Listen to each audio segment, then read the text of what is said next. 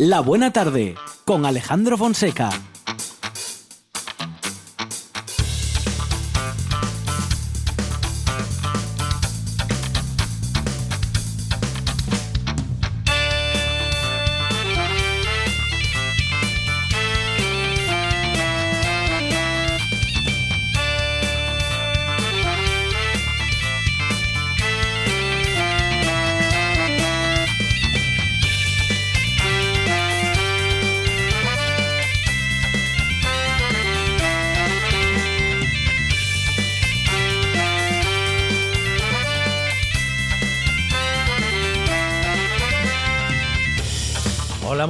Tardes. Son las 4 y 7 minutos de la tarde y esto es La Buena Tarde.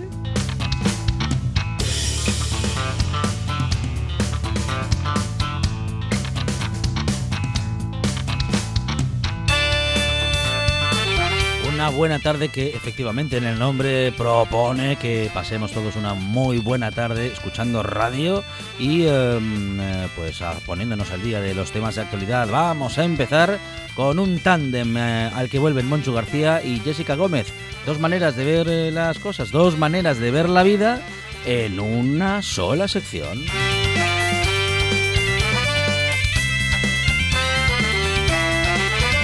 Un día en el que escucharemos todas las voces, porque estará con nosotros Abelino Llera de la voz de Elena y también Alba Cuñado de la Unión de Consumidores de Asturias. Con ella hablaremos de los derechos del consumidor y de una, mm, bueno, en fin, de una, de una sanción, de una, mm, ¿cómo decir, cómo decir? Bueno, eso, sí, de una sanción eh, impuesta por la Junta Arbitral del Transporte de Asturias y que tiene justamente una, mm, una incidencia en nuestro territorio muy interesante. Vamos a hablar también con Borja Álvarez de sentencias eh, que nos llaman la atención y que él nos explicará por qué suceden y por qué están ajustadas a derecho. El que no se ajusta a ningún derecho, o salvo sí el de mantenernos informados de los últimos secretos eh, de cocina, es Darío Gijonudo Escudero, que estará con nosotros con eso, con recetas y trucos de cocina. Adolfo Lombardero y e Iván Ujanguren siguen descubriéndonos, eh, bueno, pues algunas pistas, eh, para que sigamos justamente buscando algas y descubriéndolas. José Antonio Fidalgo llega como siempre con toda su experiencia vital y hoy estará muy bien acompañado. También tendremos la voz de Fernando Romero de la voz del Trubia y Juan Juan Rojo, el fotógrafo de Asturias, que nos lleva por caminos de piedra, maera y mofu. Abrimos eh, consultorio, consulta médica con Alain eh, Fernández y tendremos también toda la naturaleza con Amador Vázquez y también con José Manuel Pérez de Laderas del Naranco y con la gran Alba Rueda y sus historias de naturaleza y emoción. En la producción Sandra González Monchi Álvarez. La participación especial de Lucía Fernández. Y en la puesta en el aire Juan Saez Pendas. Esto es La Buena Tarde y en la presentación un servidor Alejandro Fonseca. Cuatro horas de radio para pasar una buena tarde que hasta las 8 no para.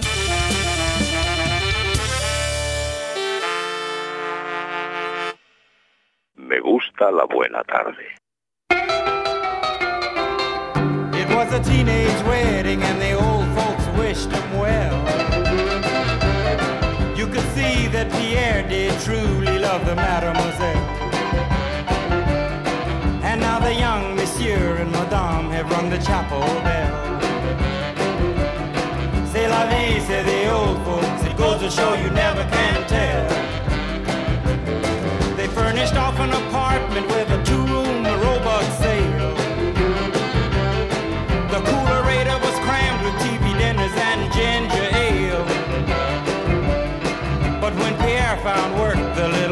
Coming worked out well. C'est la vie, say the old folks. Goes to show you never can tell. They had a hi-fi phone, oh boy, did they let it blast. 700 little records, all rock, rhythm, and jazz. But when the sun went down, the rapid tempo of the music fell. C'est la vie, say the folks. It goes to show you never can tell. They bought a souped up jitney, was a cherry red 53.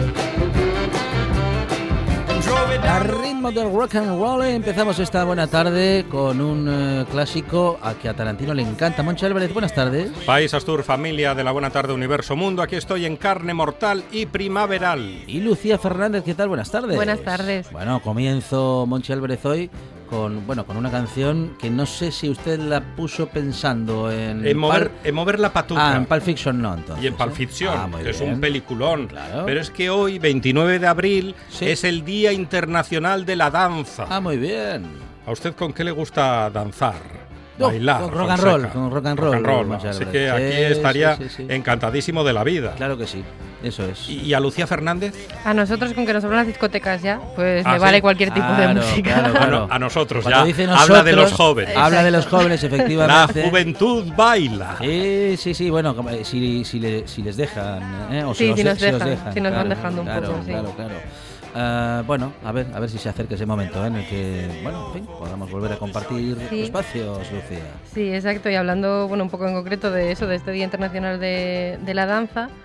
eh, claro, ya sabéis que a mí me gusta mucho reflexionar y verlo todo desde un punto de vista un poco más feminista. Mm. Y claro, la danza, eh, bueno, es un tipo de, de baile, un tipo de cultura que está Ujú. femina- femina- ah, Femi- femi- Feminizada. Feminizada. Está muy eso es. feminizada. Ajá. Y está feminizada tanto para bien como para mal. Eh, ya que bueno, es un tipo de, de danza donde las mujeres son, son mayoría.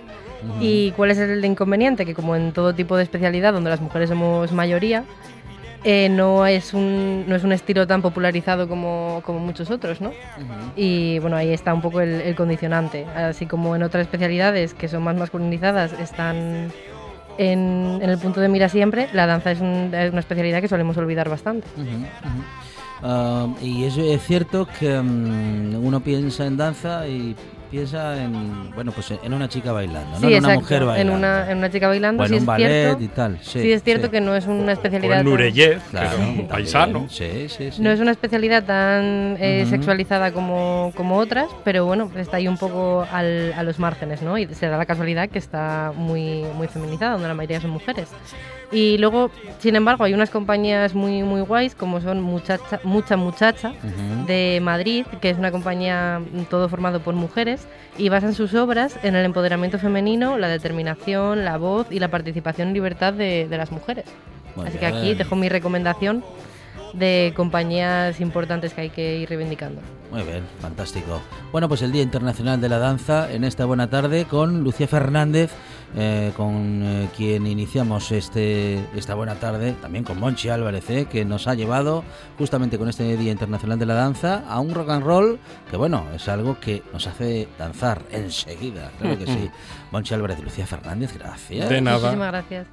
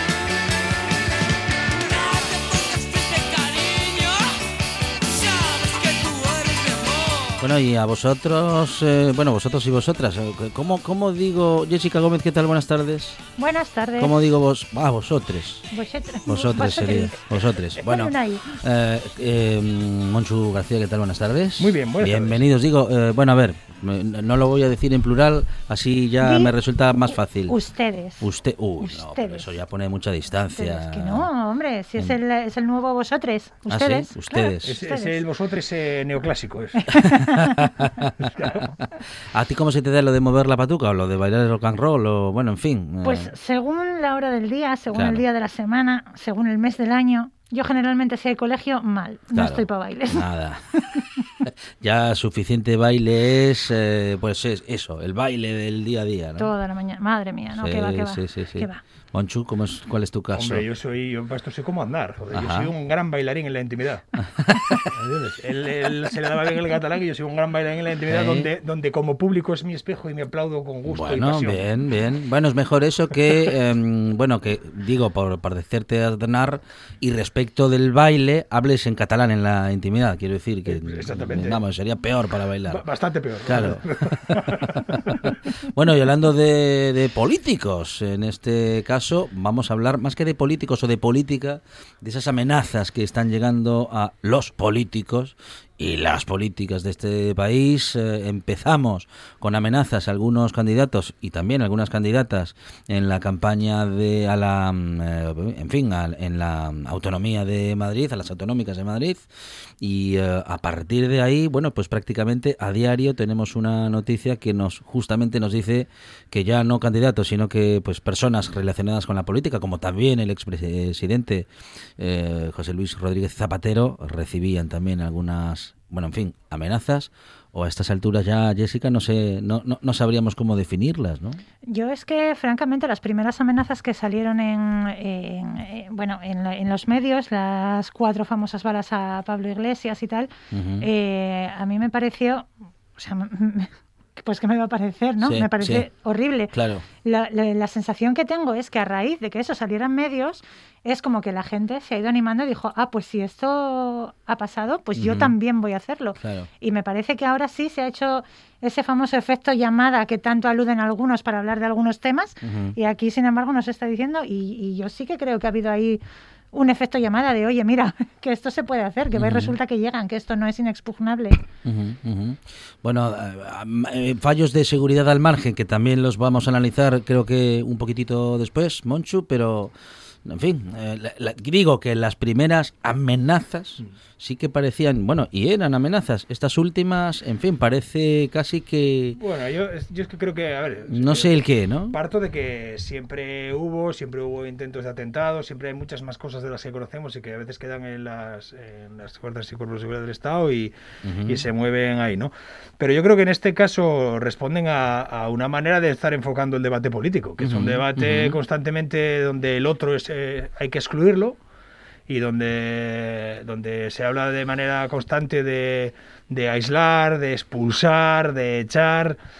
Joder, eh, eh, a mí hay muchísimas ideas políticas con las que no comulgo, Ujú. pero coño, eh, si, si admites el juego democrático hay que admitirlo, pero claro, es que el juego democrático tiene unas normas, no es que yo puedo llegar y decir lo que me dé la gana, porque además todo tiene consecuencias, ¿no? Entonces yo creo que del paupérrimo nivel del debate político y de, y de la bronca y de buscar siempre enemigos en vez de soluciones y de buscar siempre excusas en vez de soluciones, y, y también entendiendo que además hay una orientación política ideológica que gana mucho con la bronca, con el desprestigio de toda la política, entrar en ese juego es peligrosísimo para todos porque se debilita la democracia.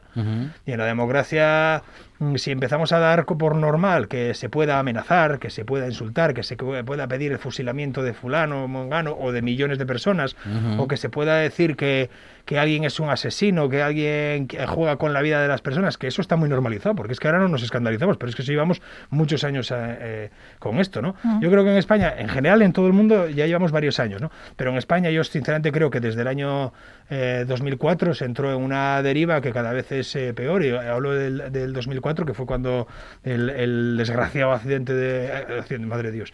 El, el atentado de, de, de marzo, del 11 de marzo en, Sí. en Madrid. Y yo Ujú, creo que a ujú. partir de ahí se entró en una deriva de conspiranoia, de insulto, de, de- de entender que el, el- el adversario era un ilegítimo representante de los demás.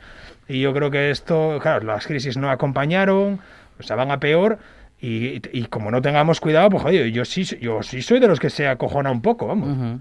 Yo, tengo miedo y, y- y- y lo digo así, claramente, miedo a que, a que se degrade tanto que las amenazas que hoy nos parecen inadmisibles se acaben convirtiendo en agresiones. Eh, pero por, ¿por qué sucede esto? Porque, por, por, por, porque la campaña se polariza, porque se polariza a partir de, las, ca- de la campaña o de las campañas eh, eh, también la población y la opinión pública. Eh, ¿Es ellos contra nosotros? Yo tengo serias dudas de dónde está la, la raíz de esta, porque sí que es cierto que hay de un tiempo a esta parte una polarización exagerada, que fíjate, yo no me iba... eh, Yo en mi cabeza no me había ido tan atrás eh, como tú, Moncho. Yo estaba, eh, tenía más o menos vislumbrado, a lo mejor porque me coincidió en una edad más adulta que el 2004, pero yo lo tenía más o menos focalizado en a partir de la crisis económica eh, de 2008 en adelante, ¿no? Como que ahí sí se empezó a radicalizar todo mucho, luego llegaron las redes sociales, la expansión de las redes que dio voz a absolutamente todo el mundo.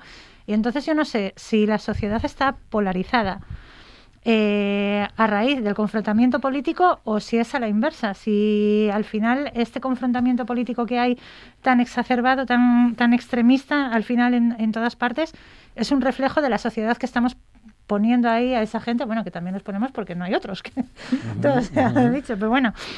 Eh, y, y no sabría decirlo, pero yo sí que es cierto que me pasa lo que a ti. Yo hay veces que lo miro y tengo y tengo miedo. Las cosas como son. Tengo mucho más miedo a una parte que a la otra. Y Sí, claro, yo cuando digo una parte, para quien no me está viendo, estoy alzando la mano derecha.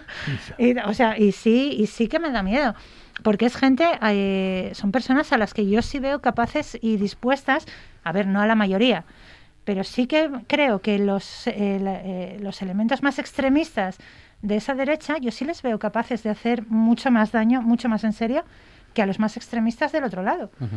Bueno, es que yo creo que se- aquí hay una cosa que se comete eh, dentro de esta movida. ¿eh? Hay un debate que, que intenta ser, eh, que equiparar comunismo y fascismo. Y, y no es equiparable. Eh, o sea, para, hay para quien no lo es eh, eh, desde un punto de vista y quien no lo es desde, otro- punto de vista. Yo hablo desde un punto de vista mm, simplemente democrático, histórico, yo creo que no es comparable. Al menos, al menos si hablamos de España.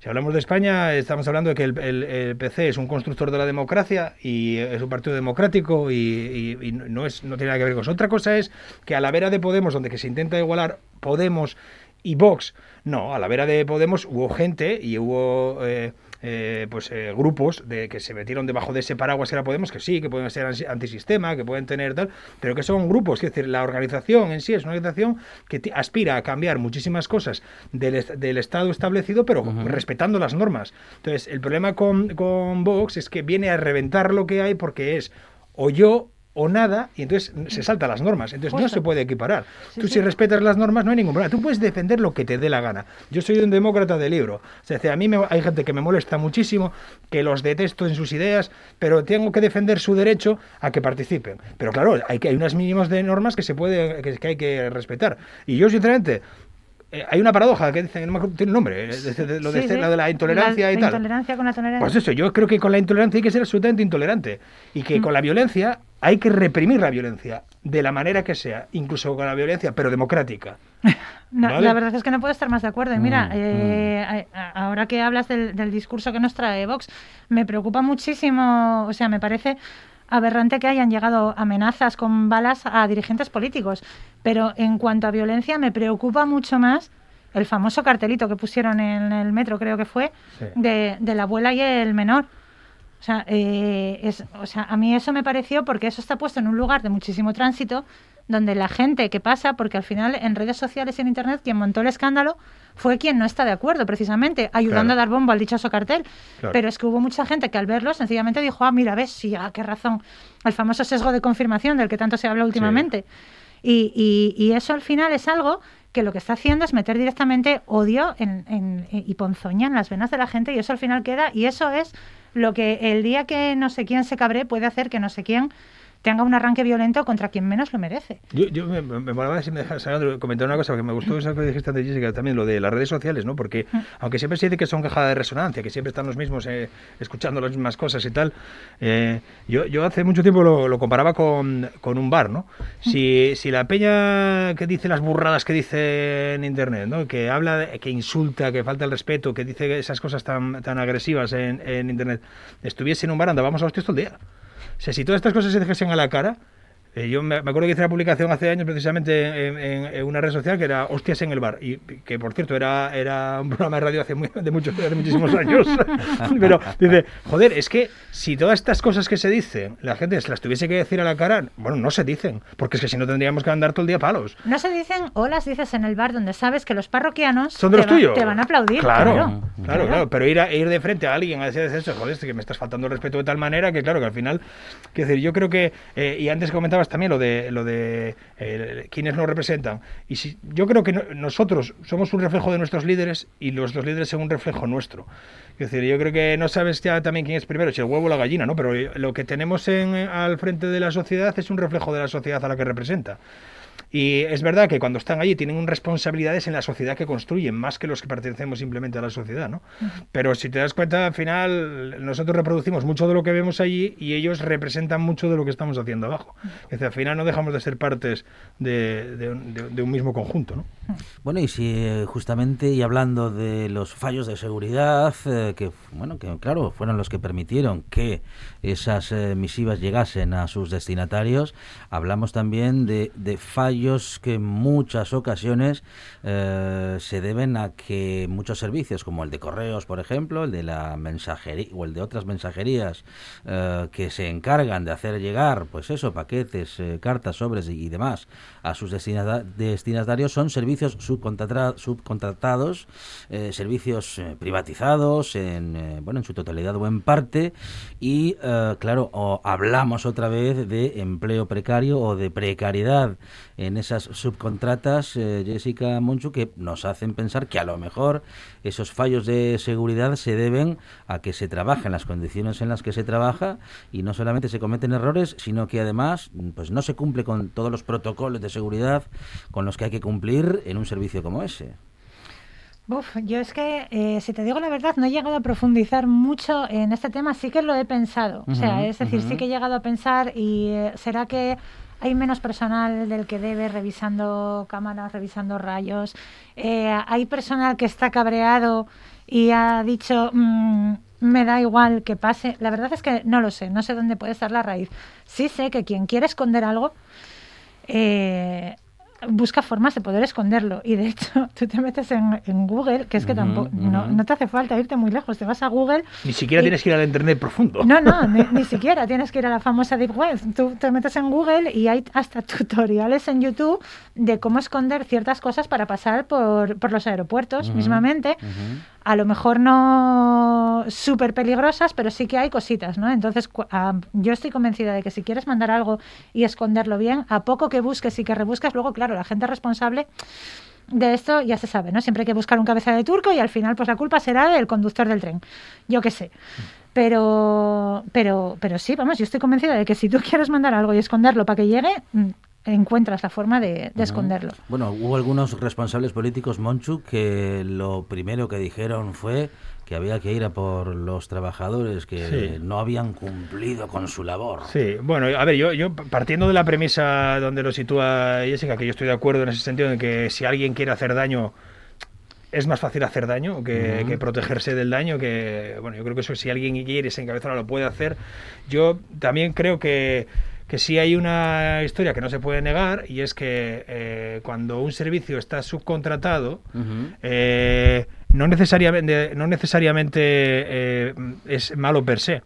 El problema es que la práctica de la contratación en la administración pública es que yo contrato lo más barato. Entonces, como la empresa tiene que ganar pasta, lo hace a costa de que, si no está en el beneficio que se permite, lo hace a costa del trabajador. Entonces es así. ¿Y de qué? De los equipos. Y como la administración tiene un problema, y es que, eh, primero, que no debería de contratar lo más barato, sino lo de más calidad, y por eso hay que pagar impuestos para poder tener recursos y hacer las cosas en condiciones y para que no se precarice el empleo, porque al final eres cómplice, la administración pública es cómplice de la precarización del empleo. Si quieres, eh, el problema es que una vez que haces eso, tienes que vigilar la contratación. Y como la administración pública tampoco tiene recursos para vigilar aquello que contrata, pues al final las empresas dicen que van a hacer A, hacen A menos 17, eh, eh, siguen ganando dinero porque eh, si no entra por el beneficio en, el propio contrato, entra por el beneficio de todo lo que le chupo al trabajador o de todo lo que no pongo, que digo que voy a poner de recursos en, la ejecución del contrato y luego pasa lo que pasa, tengo material obsoleto, tengo tal.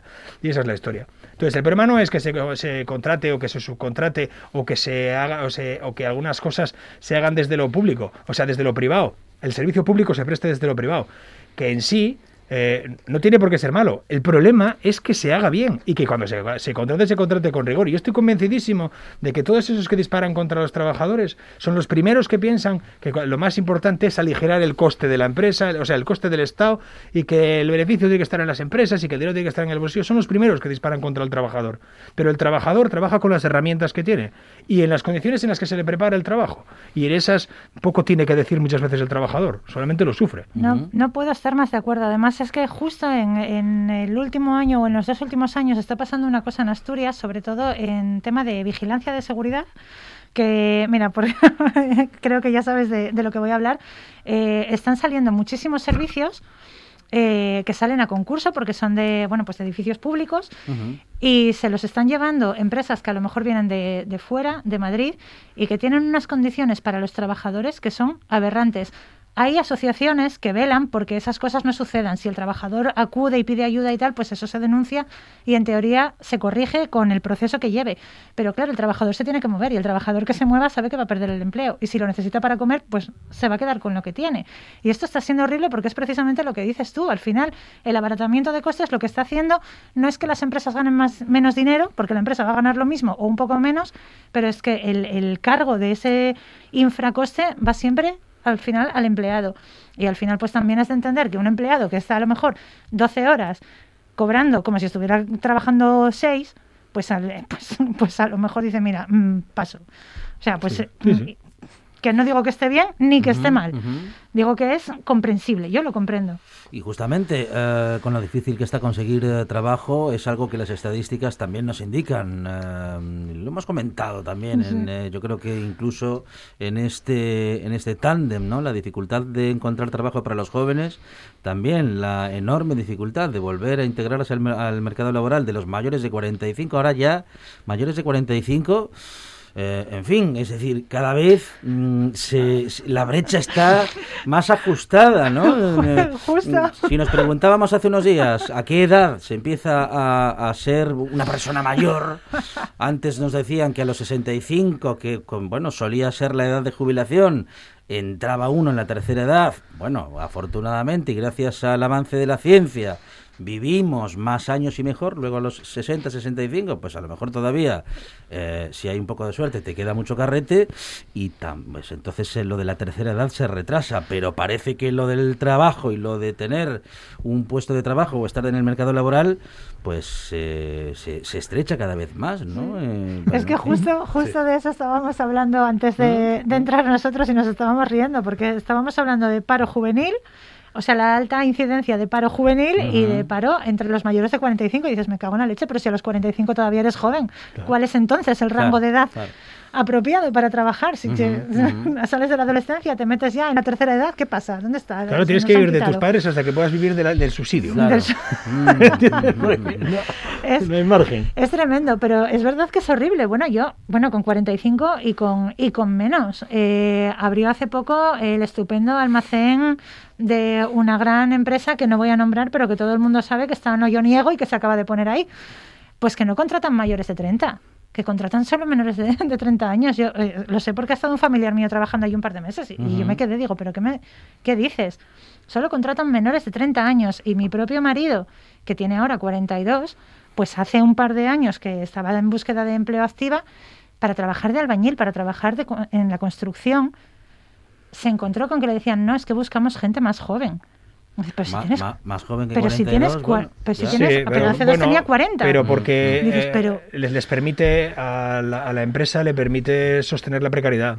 Claro. Porque alguien que, digamos, cuando tú tienes una familia hay condiciones que no vas a aceptar. Mm. Tienes que sostener tu familia y hay condiciones que no vas a aceptar. Tienes, vienes, vienes, como dicen ellos, resabiado. Exacto. Y claro, los resabiados, que al final lo que quiere decir es un trabajador consciente de sus, de sus debilidades y de sus fortalezas y de sus derechos, Mm. Pues, pues claro, es más, más molesto. Entonces tú tener un chaval joven que, que además te puede fallar más que una escopeta de feria, pues porque a lo mejor todavía no tiene los hábitos de, de, de- de, a lo mejor de puntualidad o de tal, de cual, pero ¿qué más da? Hay más. Hay tanto, hay un 45% de paro juvenil o un 40% de paro juvenil, pues que se vaya, ya buscas otro, ¿no? Tal, tal, eh, digamos, lo adaptas a, si puedes, si eres un buen trabajador en su estilo, lo adaptas a la cultura A de la empresa, eres, que se llama, la claro. cultura de la empresa, y cuando ya tiene una edad suficiente, pero eso lo hacen ya también muchas marcas comerciales, cuando tiene una edad suficiente le dices tú ahora aquí, o, o te decantas por esclavizarte el resto de tu vida o, o de ti. Y llegas ahí a esa edad en la que al final la gente dice con 40 o 45, dice, no, no, yo me decanto por esclavizarme hasta que me mandes al ERE forzoso o a lo que sea. Es triste, ¿eh? Es así de triste. Es, es muy Entonces, las triste. condiciones, cuando, oye, me acuerdo, siempre lo hablo con, con- con mi viejo, ¿no? Mi, mi- mi viejo se fue a la mili eh, siendo ya teni- siendo fijo ya de, la- de marítima del Musel. Él, eh, claro, eligió un sector, el, el sector naval, que tampoco tuvo mucho futuro. pero, pero digamos que él se fue a la, a la mili y, y sabía que volvía y tenía su trabajo y que, eh, bueno, pues él, él se creyó el discurso que había en aquella época también de, bueno, tienes un trabajo, es para toda la vida y tal, ¿no? Luego, pues en el año 78 ya se quedó la primera regulación de empleo, ¿no? Quiero decir, porque luego vino esa, esa crisis y la reconversión y toda la historia. Pero antes había ese discurso de que tú entrabas en un trabajo, en un momento determinado, entras en una fábrica un poco curiosa y, bueno, eso quedó, vamos, parcelor y poco más, vamos, Y para. Bueno, y, y- y a Y- ver y lo cómo que- queda, y cómo queda, y, sí, sí. y no sé lo que... no- bueno, supongo que durará, lo que pasa es que durará siempre ya en estas condiciones Pues en las mismas. extrañas, porque, Porque- siempre está... Arcelor siempre está cerrando, siempre Sí, está a sí, punto de fíjate, cerrar. siempre está cerrando y siempre está generando em- empleo en las contratas, pero no en plantilla. Pero Mm. resulta que, que hay trabajadores en, en contratas que llevan 10 años, 15 años, Ujú. 18 años, y resulta que no son trabajadores de la, de la, de la empresa principal. Sí, ¿Por qué? Porque son más caros. Porque son más caros. Y porque la empresa principal, y yo eso lo descubrí en carne propia. A mí, ahora que ya no está la Suzuki aquí, se puede decir. A mí cuando no estaba la Suzuki aquí, la Suzuki siempre me contrataba. Yo trabajé dos, en dos épocas distintas en la Suzuki. La primera, en el año 90, ganaba 140.000 pelas de aquella. En el año 95, cinco años después, ganaba 85.000.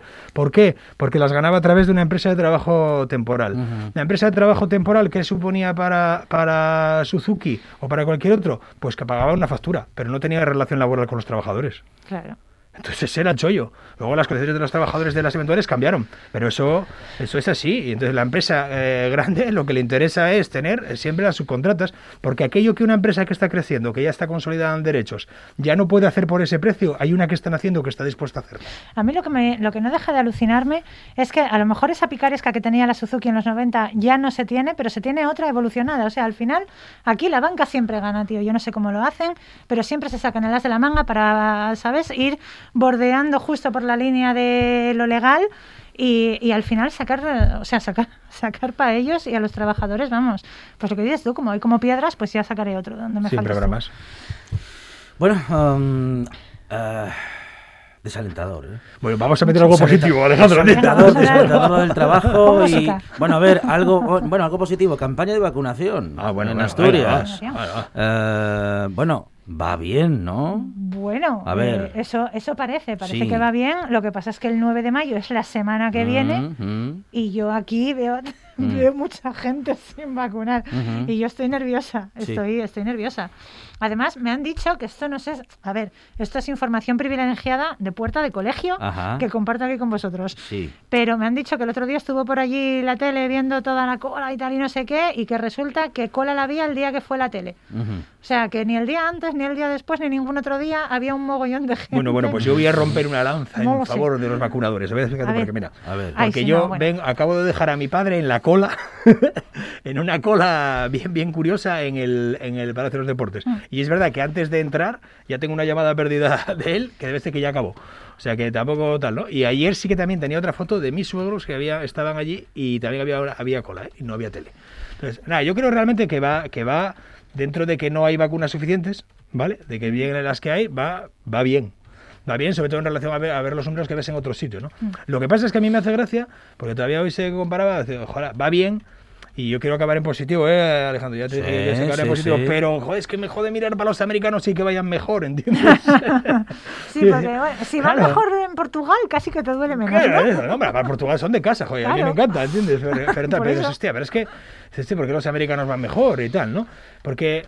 Bueno, eh, pero porque po- también la administración de vacunas en los Estados Unidos no tiene todo el, el- el- el protocolo que, que tiene aquí. El otro No, no. día lo vi en un reportaje, tú estás por la calle y dices, oye, señora, venga, vi- viene usted conmigo a la farmacia a ponerse la vacuna. Y la señora va y vas a la farmacia y te pone la... O sea, Sí, sí, sí. el acceso es mucho más fácil, mucho menos controlado, mucho más fácil, las dos cosas. Se Bueno, ve que hoy, no hoy comentaban que había, habían regalado vacunas en un partido de baloncesto. Ah, pues me... Jolín. Sí, ¿Dónde- Pero claro, esto también tiene ese, ese, ¿Dónde ese quedó la punto... época de regalar camisetas? Claro, pero fíjate, eso también tiene ese punto inmoral, ¿no? Porque luego dices, "Ay, mira cómo está la India, tío, mira cómo está África, mira cómo está lo que vendrá, ¿no? Porque estamos viendo en la India lo que puede pasar en, en otros muchos países eh, con estados fallidos, con situaciones de guerra, puf, que la leche, ¿no? O sea, que yo aquí realmente, yo si es por acabar posible, yo te digo, yo, ah, gracias, a ver si llega pronto agosto, que es cuando me cuando yo me meto en el rollo este y llamo al número de teléfono, me dicen que, que es para agosto, yo tengo ganas de vacunarme y ya.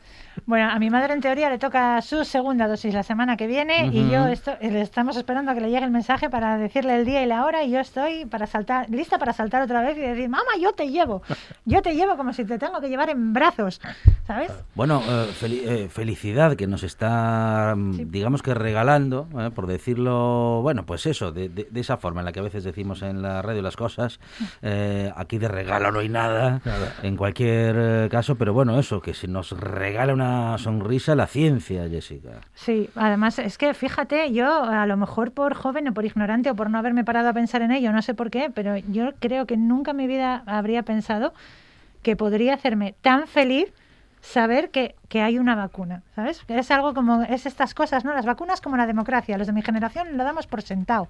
Esto, entonces, mm, yo no me había parado a pensar nunca que, que yo pudiera sentirme tan contenta de saber, hay una vacuna y a mi madre se la han puesto y mi madre ya está, si no completamente a salvo, por lo menos muy protegida contra, contra lo que le pueda pasar. Qué felicidad, Mm, qué increíble. mm, Sí, yo desde luego lo mismo, ¿eh? Yo a mí me... Yo, yo soy un fan, un, un fan de la ciencia, soy eh, un firme defensor y, y, y- y sobre todo, porque como no tengo ni idea, entonces yo valoro mucho a la gente que se esforzó mucho más que yo estudiando y que, y que se metió más por la rama de ciencias que es tan compleja.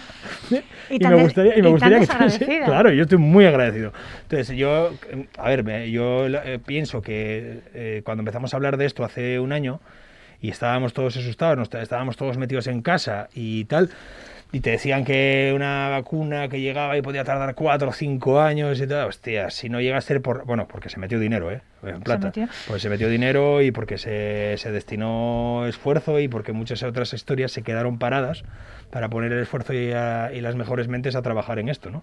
También seguramente eh, por, por el egoísmo de algunas empresas, pero también por una necesidad. No vamos a quitarle la parte positiva a tal, ¿no? Y entonces yo creo que yo tengo mucha fe en la vacuna española. Ujú. Porque, oye, ya puestos a comprar a alguien, me gustaría que comprásemos a los nuestros, ¿entiendes? Pues oye, yo voy a dar otra vez bajón y lo siento mucho, pero en España esto me parece que ha sido pan para hambre para mañana en cuanto a la ciencia, porque yo estoy viendo a toda la comunidad científica española, patria, eh, decir que les están mimando muy poco. El equipo, no sé si lo habéis visto, se salió en bastantes sitios esta semana. El, el equipo español que está trabajando en la vacuna española para el coronavirus solo tiene, de los científicos que están en el laboratorio trabajando en ella, solo uno es de plantilla y tiene 73 años. Sí, sí. Y los demás están, bueno, pues de, hay, hombre, tener un biólogo molecular con dos carreras y, un, y no sé cuántos máster cobrando 900 euros al mes y sabiendo que en cuanto el, el hombre titular se jubile, se va a ir a la calle porque no puede coger su trabajo por pura burocracia, o sea, eso es, Sí. a mí es que no me entra en la cabeza. O sea, Bueno, que al pero final... si, si entramos en eso, miramos también la sanidad. Es decir, la sanidad, o, eh, tal, eh, la educación, en cambio, acaba de, acaba de demostrar una cosa, que es que con, con un poco más se mejora la calidad. ¿Verdad? Porque resulta que ahora tenemos a los niños en clases de 13 niños y que de 14. Y no se podía, pues mira, se tiene que poder. Y Y se ha ojalá que se quede así.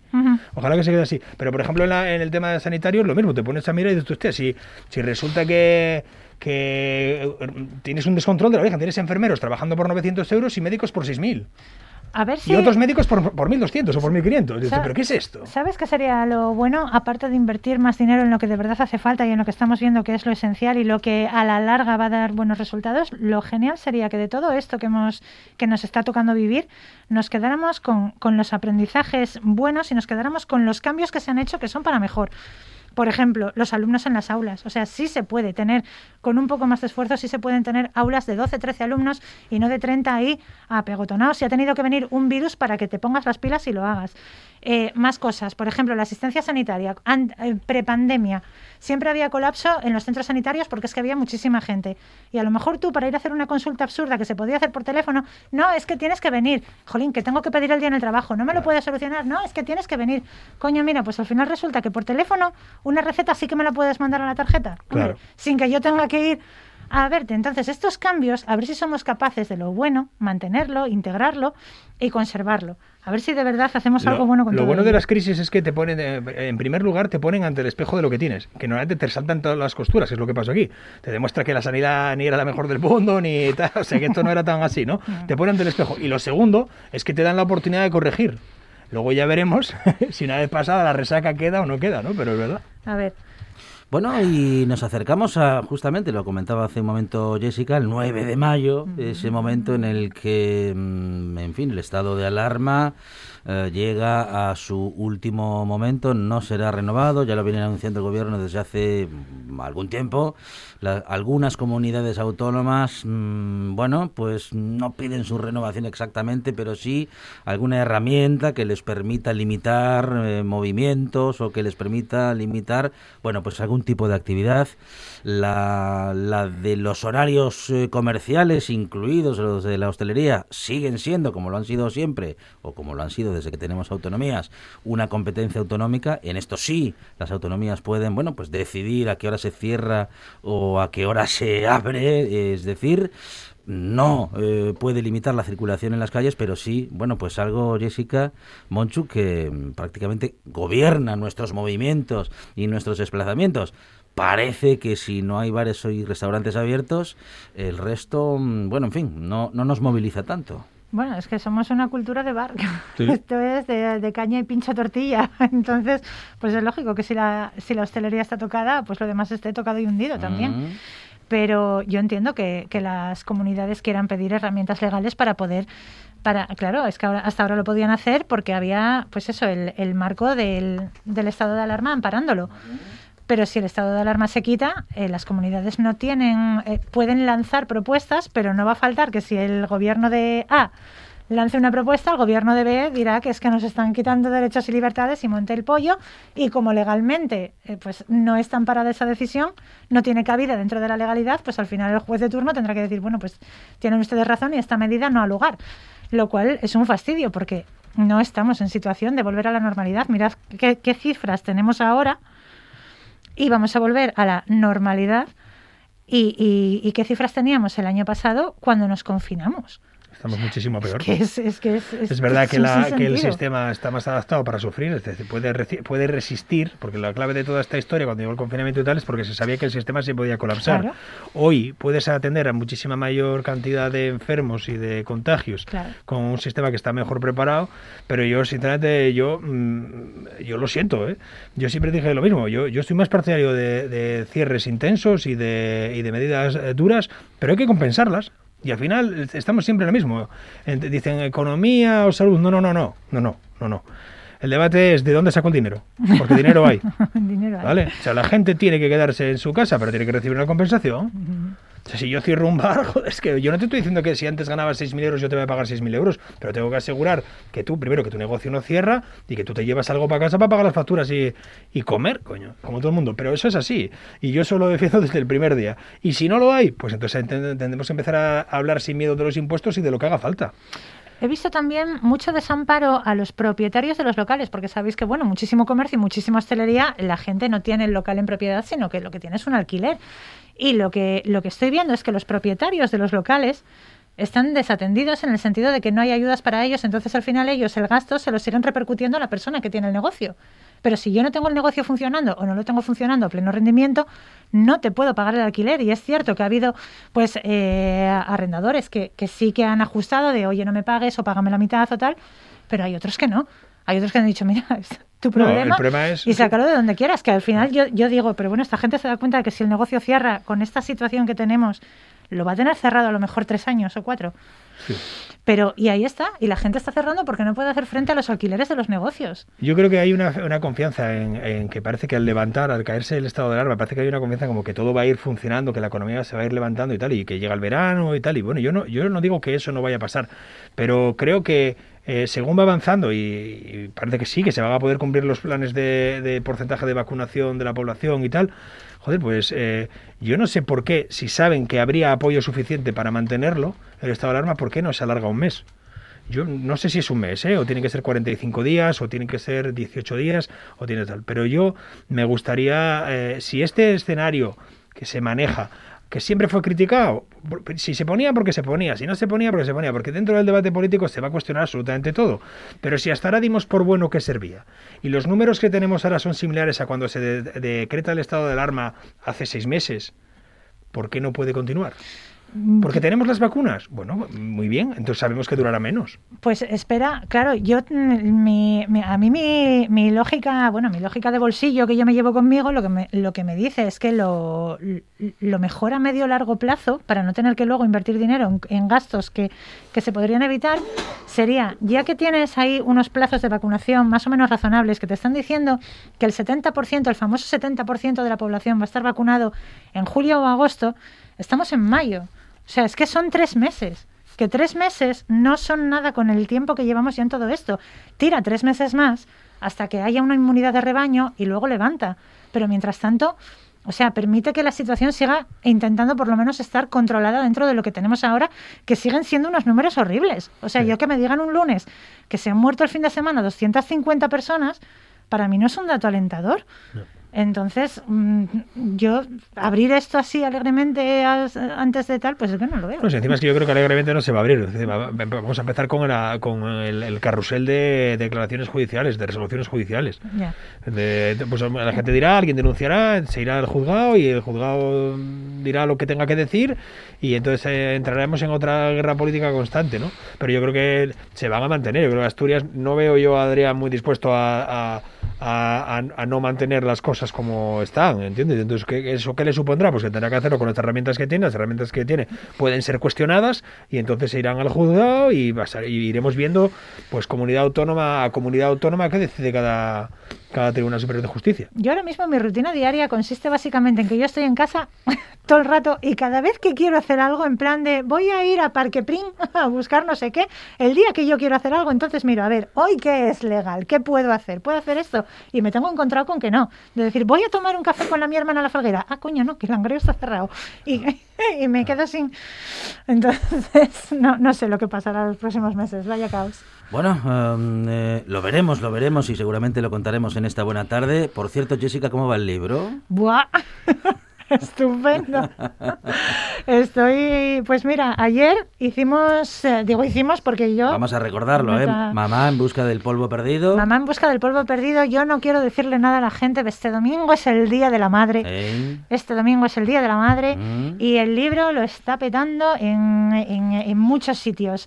Pero ayer, concretamente, fue un día muy guay porque hicimos tripleta, estaba en la categoría de humor, estaba número uno en Amazon, en Casa del Libro y en el Corte Inglés. Ah, muy bien. Entonces fue como fiesta. Y la última vez que estuve número uno en algún sitio así importante, sorteé una docena de churros por internet, que eso no, eso no lo hace cualquiera. Ayer ya no, que no ganó para churros, pero bueno, estoy muy contenta, va muy bien, muy bien. Bueno, eh, Jessica Gómez, escritora, claro, eh, que nos ha contado en su momento la publicación de ese libro y alguno anterior también, le hemos contado en esta Sí, buena tarde. también, también. Eh, pero bueno, me- celebramos eh, tener escritoras con nosotros y ahora también escritoras de éxito. ¿eh? Bueno, pues Bueno, muy bien. ahí estamos. Bueno, y tú que los que escribimos humor somos un poco como los apestados de la literatura. Estamos ahí, bueno, mira, les dejamos jugar. Sí, pero, pero, pero sois los deseados de la literatura. pero ahí estamos, pasarlo por, bien. por cierto, ¿qué, ¿qué vais a hacer si estáis de vacaciones cuando os llamen para vacunar? ¿Monchu? Yo ir esté donde esté. Sí, bueno. Sí, por aparte que no contemplo el tema de las vacaciones. Ajá, bueno, bueno. Yo, Jessica. yo tampoco estoy pensando en irme de vacaciones, pero si tengo planeadas vacaciones y me dicen te tienes que venir, no, no me iré muy lejos, igual me voy a Valladolid. Si tengo que venir y volver en el día, lo hago, no tengo ningún problema. Son tres horas de coche. Bueno, muy bien, muy bien. Bueno, pues todo controlado y ya hemos analizado pues prácticamente todos los temas que teníamos para hoy. Jessica Gómez, muchísimas gracias. A vosotros Monchu siempre. García, hasta pronto, gracias. Bueno, besitos. En RPA te lo contamos todo. Información al minuto con el rigor y la pluralidad de lo que somos. Un servicio público. Por la mañana, a las 7, Asturias Hoy Primera Edición.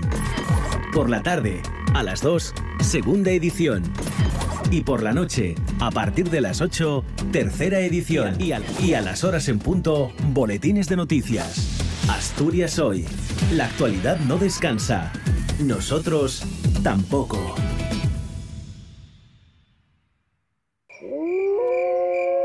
¿Es un documental sobre lobos? No, hija, no. ¿Es una película de terror? No, hija, no. Entonces, ¿qué es? Como no se hace con él, porque lo, lo había primero, o sea, yo, se quedó como para... Noche de Lobos. Tu lugar de encuentro con el rock and roll y el heavy metal en RPA, la madrugada del domingo al lunes de 12 a 2 de la mañana. Noche de Lobos. Hombre, que, que vengan, que vengan. Y como lo habían venido todos, se guardó al más pequeño, pero no lo había devuelto antes, porque se lo había traído.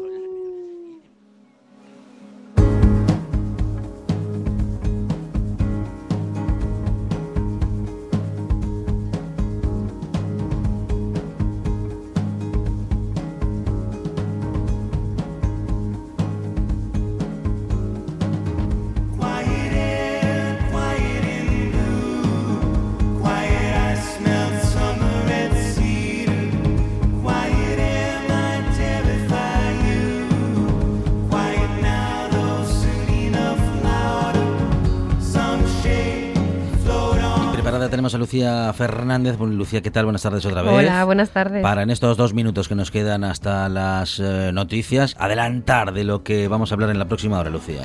Sí, exacto. Eh, bueno, yo vengo a hablar muy rápidamente de una cosa que ayer me indignó muchísimo, que fue que descubrí el que ha vuelto el precio justo. Ajá. El pasado 5 de abril se estrenó en la 5 el Sí. mítico programa de- del precio justo, que la- su primera emisión fue en 1988 y terminó en el 93. Sí. Yo no había nacido. Y lo recalco. Y bueno, como ahora parece que lo antiguo vuelve a estar de moda, como hemos visto con el regreso de Física o Química, Los Hombres de Paco o con la vuelta magistral de la ultraderecha, Ajá. pues eh, el precio justo ha vuelto también a, a la parrilla, ¿no? Eh, hemos podido ver, o sea, yo he hecho un repaso por cómo era ese programa en los años 80, 90, Sí, sí. y el papel de las azafatas era de guapas, delgadas, rubias, morenas, sonrientes, esbeltas y sobre todo sexualizadas. Ellas presentaban los productos y ellas también eran el producto. Y bueno, ayer con un poco de esperanza volví a ver el programa que se ha vuelto a emitir 15 años después. y- Dijiste, "Buah, habrá cambiado un poco. Habrá cambiado un poquillo. eh, en, en lugar de chicas, bueno, habrá de todo, habrá chicas, chicos. Habrá un poco no de- estarán de con- todo, sí. No estarán, como dices tú, ¿no? Sexualizadas. Sexualizados ni nada, con ni nada por el ropas y tal. Bueno, estarán de, de muchas formas distintas. Que a eso pasaron 30 años. Exacto. Claro. Pues lo que ocurrió, eh, por desgracia, no le sorprenderá absolutamente a nadie. Mm, Sí se han metido cambios eh, que pueden parecer un poco sutiles, pero que para ellos son muy revolucionarios, como que, por ejemplo, les han dado un micro a las azafatas, Ajá. que antes no lo tenían. Un micro para que puedan hablar, o más bien para que puedan reírse de los chistes del presentador. Y además han añadido un azafato, o sea, un chico. Tanto ellos como él, porque hay, perdón, tanto ellas, que son dos mujeres, como Sí, él, Sí. son el prototipo perfecto de hombre y de mujer. Bueno, y vamos a seguir con este asunto justamente después de las noticias. Lucía Fernández, no se vaya muy lejos.